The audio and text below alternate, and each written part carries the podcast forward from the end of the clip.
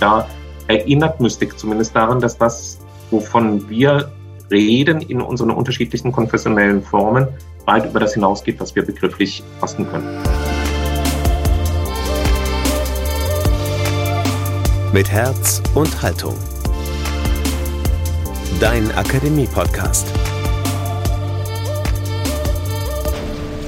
Ruhen in Gott. Ein Gespräch über christliche Mystik mit Professor Volker Leppin. Einmal mehr herzlich willkommen hier im Podcast aus der Katholischen Akademie des Bistums Dresden-Meißen. Gott ganz nah sein, das ist ein Wunsch vieler Menschen. Eine besondere Nähe zu Gott haben über die Jahrhunderte hinweg immer wieder christliche Mystikerinnen und Mystiker für sich beansprucht. Was genau Mystik ist und welche Rolle sie in der Geschichte des Christentums spielt, darüber spricht mein Kollege Falk Hamann heute mit Professor Volker Leppin. Leppin studierte Germanistik und evangelische Theologie in Marburg, Jerusalem und Heidelberg. In Heidelberg folgte 1994 die Promotion sowie drei Jahre später die Habilitation. Nach Stationen in Jena und Tübingen ging es für Lepin dann im August 2021 an die Universität Yale in Connecticut. Sein Buch Ruhen in Gott, eine Geschichte der christlichen Mystik, ist vor kurzem bei CH Beck erschienen. Jetzt bei Mit Herz und Haltung Volker Lepin über christliche Mystik.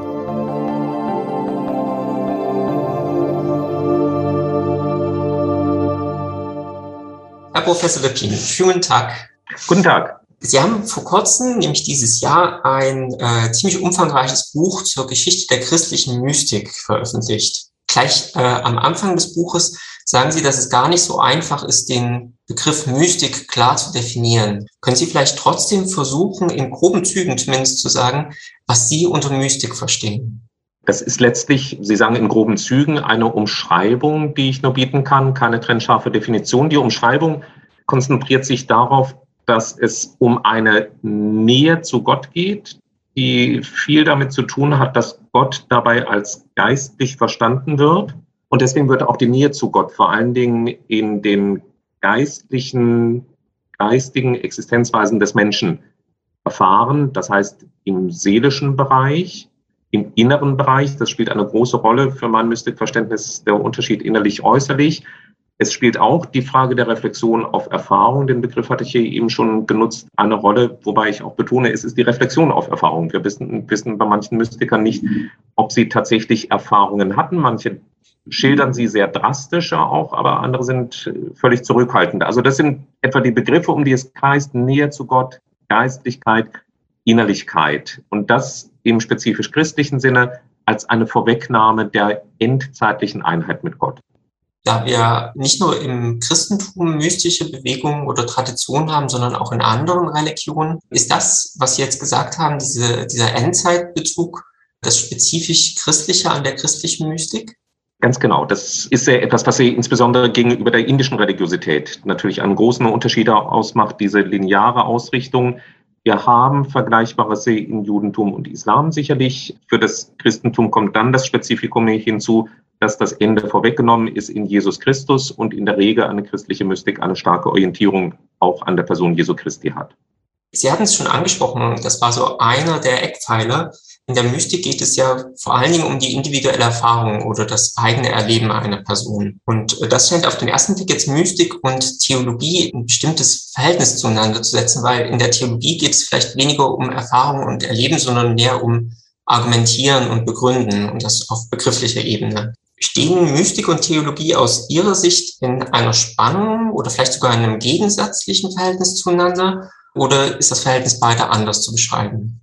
Ich würde es insofern anders beschreiben, als ich auch von einer spezifisch mystischen Theologie sprechen würde. Das ist dann nicht immer, manchmal schon, aber nicht immer eine begriffliche Theologie, aber ein Ausdruck einer Reflexion auf Gott, die nur anders als das, was Sie nun als Theologie skizziert haben, nicht in allgemeinen Formen versucht, von Gott zu sprechen. Insbesondere im Mittelalter hat man natürlich relativ deutlich den Unterschied zwischen einer solchen mystischen Orientierung und einer scholastischen Orientierung. Und doch haben wir auch im Mittelalter Personen wie Meister Eckhart, die beides zusammenhalten können. Ein großer scholastischer Gelehrter, der in Paris zeitweise ähnliche Erfolge feierte wie Thomas von Aquin auf dem dominikanischen Lehrstuhl für Ausländer, zweimal dort gewesen ist und gleichzeitig einer der großen Mystiker seiner Zeit ist. Und man kann tatsächlich, das versuche ich ja auch in dem Buch, sehr enge Verbindungen zwischen seinem lateinischen und seinem deutschsprachigen Werk zu finden. Also ich würde von unterschiedlichen Zugängen zur Theologie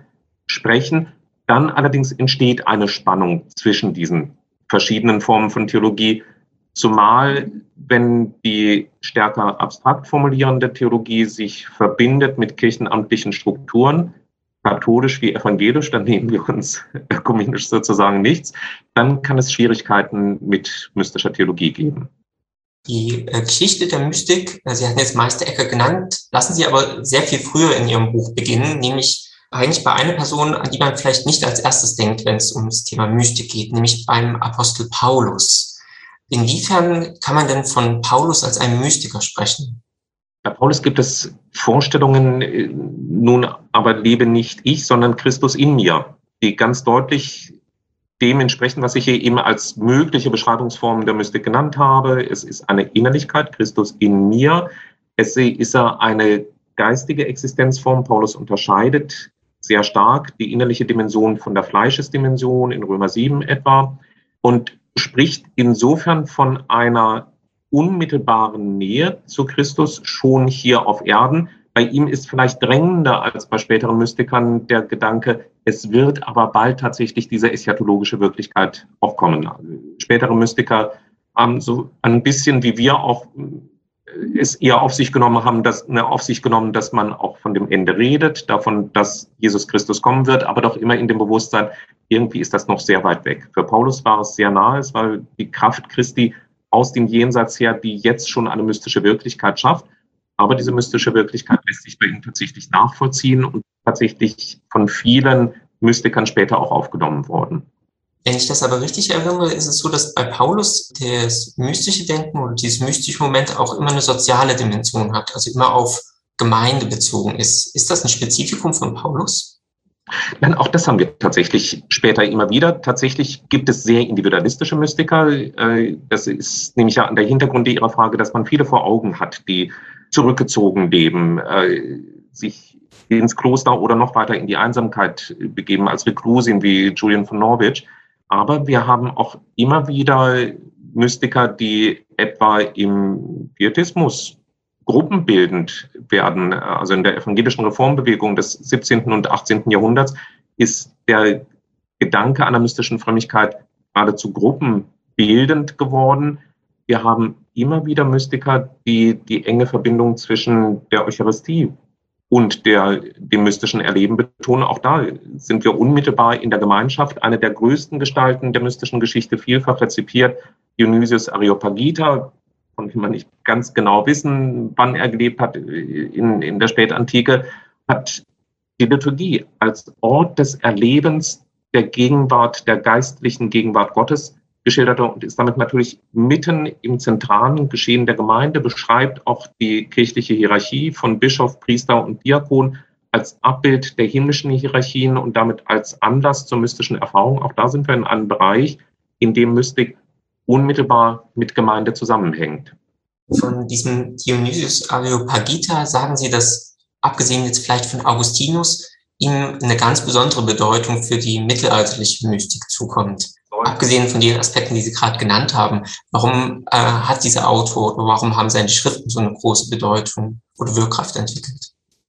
Aus einer, einem merkwürdigen Missverständnis heraus. Also Dionysius Areopagita das lässt sich, allein schon dieser Name lässt sich nur erschließen aus Andeutungen des Textövres, das wir haben. Das ist ein äh, Textövre eben aus mehreren Schriften und ein paar Briefen, die nahelegen, da ist jemand aus unmittelbarer Nähe von Paulus. Die nahelegen, das könnte derjenige sein, der in der Apostelgeschichte beschrieben wird, als der Dionysius, der auf dem Areopag bekehrt wird von Paulus.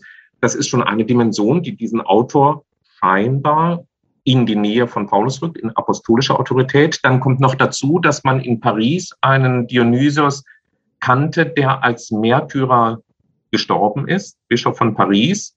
Und diese beiden Biografien haben sich miteinander verbunden. Das hat sehr stark zu der Autorität beigetragen, ein Apostelschüler und Märtyrer.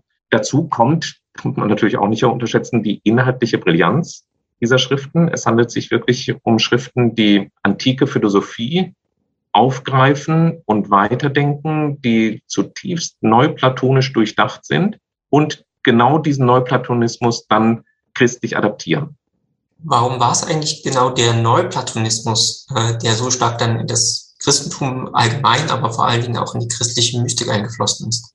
Der Neuplatonismus ermöglicht tatsächlich diese Dimension einer geistlichen Begegnung mit Gott. Der Neuplatonismus hat eine Neigung von sich aus, das Göttliche muss man dann eigentlich sagen, geistlich zu denken und war von daher sehr geeignet, um diese geistlichen Erfahrungen auszudrücken. Dazu kommt, dass der Neuplatonismus mit der Vorstellung des Heraustretens des Göttlichen aus dem Göttlichen selbst in die Welt hinein eine Verbindung zwischen Gott und der einzelnen Seele ermöglicht.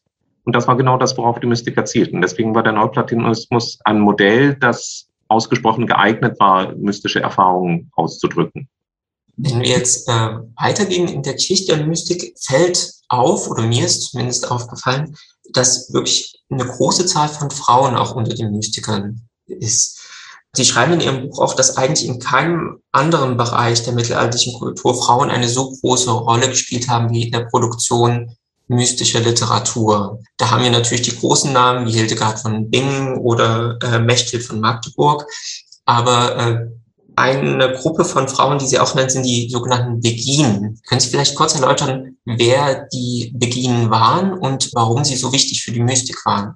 Es waren Frauen eben ab dem 13. Jahrhundert, die einen klösterlichen Lebenswandel suchten, aber in die Orden nicht integriert worden kon werden konnten und daher mit einem hohen Maß an Eigenständigkeit finanziell und spirituell sich organisiert haben.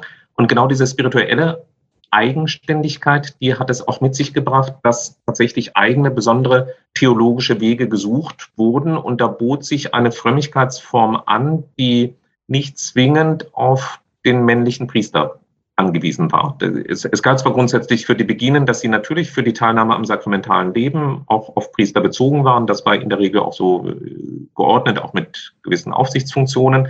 Aber das Leben der eigenen Spiritualität konnte sich dann frei entfalten, ohne diese Zwischenschaltung der männlichen Autorität in Gestalt der Mystik und dann oft auch in Bildern, die so stark von Erotik geprägt waren, dass die Geschlechtlichkeit dieser Frauen selbst in die Bildlichkeit ihrer Mystik hineingetragen werden konnte. Bei Hildegard von Bingen ist es äh, so, dass das eine Figur ist, die wahrscheinlich viele Leute auch schnell als Mystikerin einordnen würden. Äh, Sie in Ihrem Buch sagen allerdings, dass es nicht ganz so eindeutig ist, ob man bei Hildegard von einer Mystikerin sprechen kann. Warum sehen Sie da quasi Einordnungsprobleme? Im Grunde die Nähe zu Gott nicht in der Weise individuell geschildert wird wie bei anderen Autorinnen oder Autoren. Also äh, wenn man nebeneinander legt, beispielsweise Mechthild von Magdeburg und Hildegard von Bingen, die Sie beide eben genannt haben, bei Mechthild von Magdeburg haben wir in dem eben genannten erotischen Sinne die Beschreibung einer Liebesszene mit Jesus Christus. Da ist der Gedanke der Vereinigung, der vom Leiblichen ins Geistliche übergeht, unmittelbar gegeben in der gesamten Bildlichkeit. So etwas haben wir bei Hildegard von Bingen nicht. Bei Hildegard von Bingen wird die Nähe zu Gott komplexer gestaltet, dadurch, dass der Mensch als Mikrokosmos ein Abbild des Makrokosmos ist, in dem sich Gott selbst schildert. Dadurch ist Gott in jedem Menschen, Mann wie Frau, präsent. Besondere Einheitserfahrungen, aber schildert sie weder noch reflektiert sie darauf. Deswegen so eine gewisse Vorsicht. Es, es gibt einen, eine Auseinandersetzung in der Hildegard-Forschung, darf man sie nun als Mystikerin behandeln oder nicht. Eine Person, die Sie jetzt am Anfang schon gleich genannt haben, was auch sicherlich kein Zufall ist, weil es so ein Name ist, den man unmittelbar mit dem Begriff der Mystik verbindet, ist Meister Eckhart. Warum hat eigentlich Meister Eckhart und dann vor allen Dingen seine Schüler auch so einen großen Einfluss äh, auf unser Bild der Mystik bis heute? Das hat sehr stark mit seiner Aufnahme im 19. Jahrhundert zu tun. Meister Eckhart war lange Zeit weitgehend unbekannt. Seine Schriften waren oft nur unter anderen Namen bekannt durch die Verurteilung, die ähm, über ihn ausgesprochen worden war im 14. Jahrhundert. Und dann beginnt im 19. Jahrhundert im Zuge des deutschen Idealismus eine Wiederentdeckung um Umwege der katholische Philosoph Franz von Bader vermittelt den Namen Eckhart an Hegel und dann kommt in dieser Schule des deutschen Idealismus bei Schelling eine, eine Aufnahme von Meister Eckhart. In diesem Kontext gilt er dann mit einmal und durchaus mit nachvollziehbaren Gründen als einer, der die Philosophie des 19. Jahrhunderts mittelalterlich vorgeprägt hat. Dann entstehen die entsprechenden großen Editionen des 19. Jahrhunderts. Es gibt auch einen gewissen konfessionellen Streit um Meister Eckhart. Es gibt eine protestantische Vereinnahmung. Eigentlich ist er eben nicht nur ein deutscher Idealist, er ist eigentlich auch schon ein Reformator. Von katholischer Seite wird es ambivalent, weil man damit hantieren muss, er ist verurteilt worden, aber man will ihn schon auch auf katholischer Seite behalten. Und Streit führt normalerweise auch dazu, dass eine Person bekannter wird.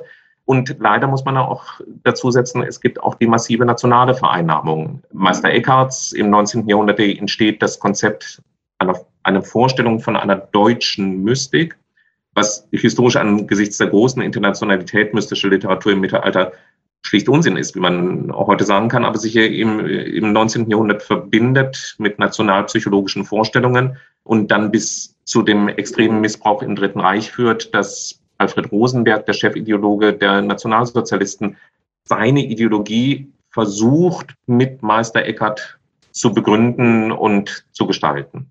Ähm, gibt es aber bei Eckhart jetzt jenseits dieser Rezeptionsgeschichte auch inhaltlich Aspekte im mystischen Denken, die wir vielleicht gar nicht so woanders finden, wo wir sagen können, das ist irgendwie spezifisch Meister Eckhart?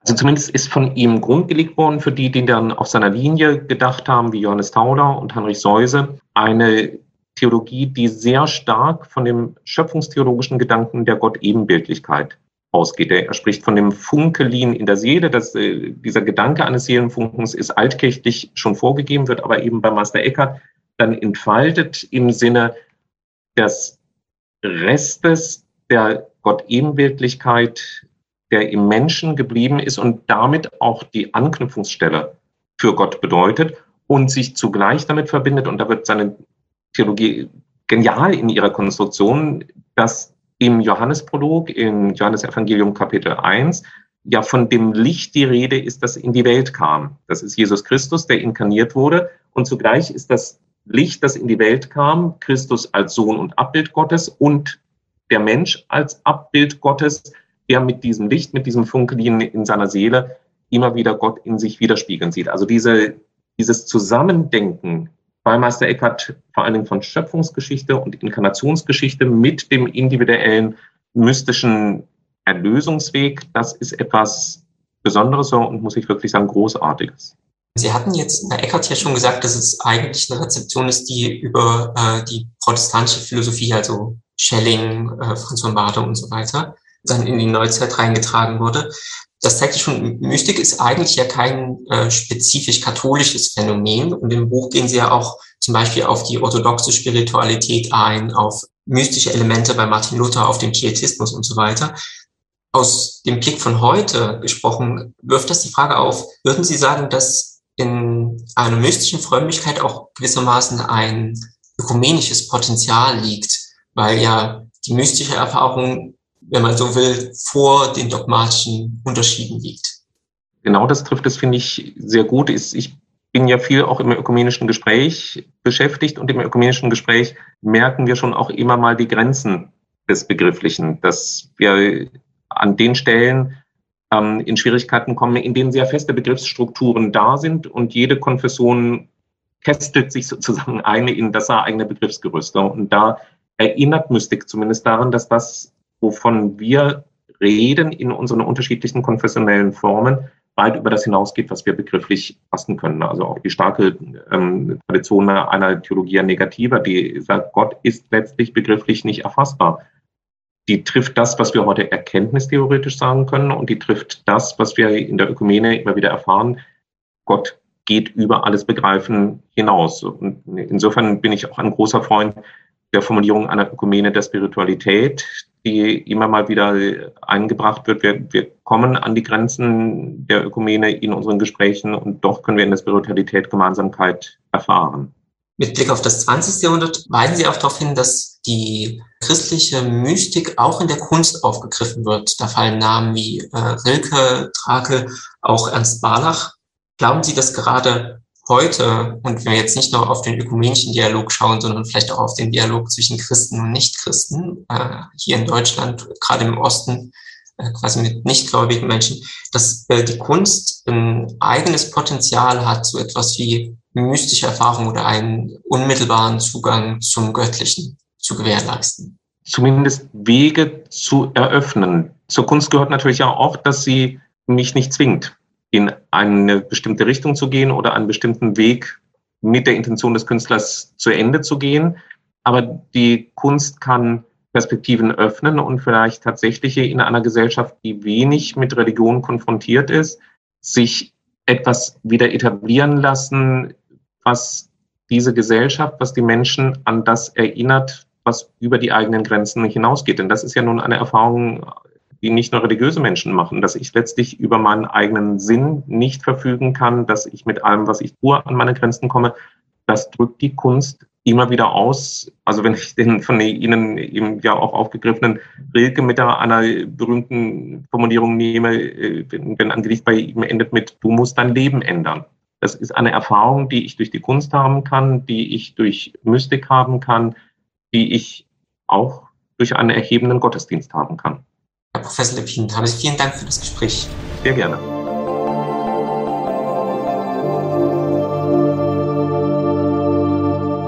Mein Kollege Falk Hamann im Gespräch mit Volker Lepin. Gerne weise ich nochmal auf Herrn Lepins neues Buch hin. Ruhen in Gott heißt es, eine Geschichte der christlichen Mystik. Und es ist beim CH Beck Verlag erschienen. Und ihr kriegt es jetzt überall, wo es Bücher gibt. Schon jetzt vielen Dank für euer Feedback. Wie immer bitte per Instagram oder Facebook oder direkt auf lebendig-akademisch.de. Und wer diesen Kanal abonniert, der verpasst keine künftige Ausgabe dieses Podcasts mehr. Und wenn euch gefällt, was wir hier so treiben, dann empfehlt uns bitte weiter an Nachbarn, Kolleginnen und Kollegen und interessierte Leute aus eurem Freundeskreis. Das hilft uns wirklich enorm weiter. Schon jetzt vielen Dank. Für die heutige Folge waren verantwortlich Falk Hamann, Thomas Arnold und ich. Mein Name ist Daniel Heinze. Danke für die Aufmerksamkeit und bis zum nächsten Mal. Mit Herz und Haltung. Dein Akademie-Podcast.